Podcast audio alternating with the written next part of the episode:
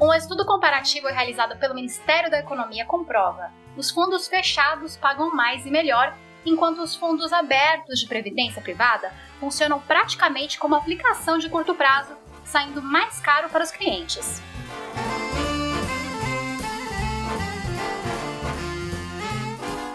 O assunto foi abordado no artigo intitulado Previdência Privada vendida pelos bancos tem muito pouco de previdência, publicado no portal Rede Brasil Atual e assinado por José Ricardo Saceron, que foi diretor de Seguridade eleito da Previ, presidente da ANAPAR e diretor do Sindicato dos Bancários de São Paulo.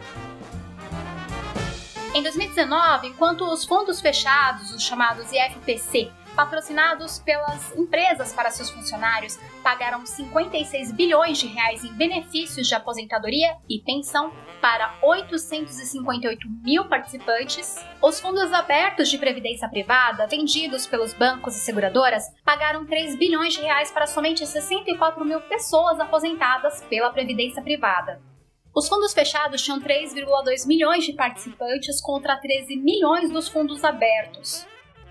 Em seu artigo, Saceron aponta ainda que a discrepância de valores entre os sistemas fechado e aberto em relação a valores, número de aposentados e participantes apresenta-se ainda mais grave quando comparado o patrimônio acumulado no final de 2019.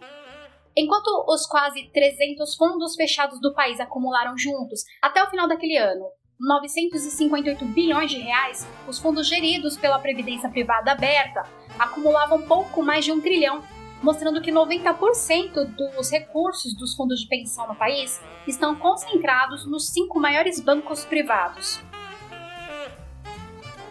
Ou seja, uma pequena parte dos clientes dos fundos privados se aposentam no sistema aberto. Os números mostram que a maioria deles usam as contribuições como mecanismo para reduzir o imposto de renda, devido à declaração anual, uma vez que podem deduzir as contribuições previdenciárias da margem tributária até o limite de 12% dos rendimentos anuais. Saceron analisa que, na previdência privada, é comum as pessoas contribuírem durante o ano para resgatar pouco tempo depois. O levantamento do Ministério da Economia confirma isso. Em 2019, a previdência privada dos bancos captou 129 bilhões de reais. No mesmo ano, os clientes resgataram 71 bilhões, ou seja, boa parte desse montante mal chega a esquentar o cofre dos poupadores.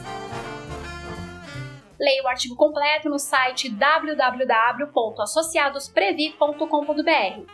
Até o próximo podcast Associados Previ.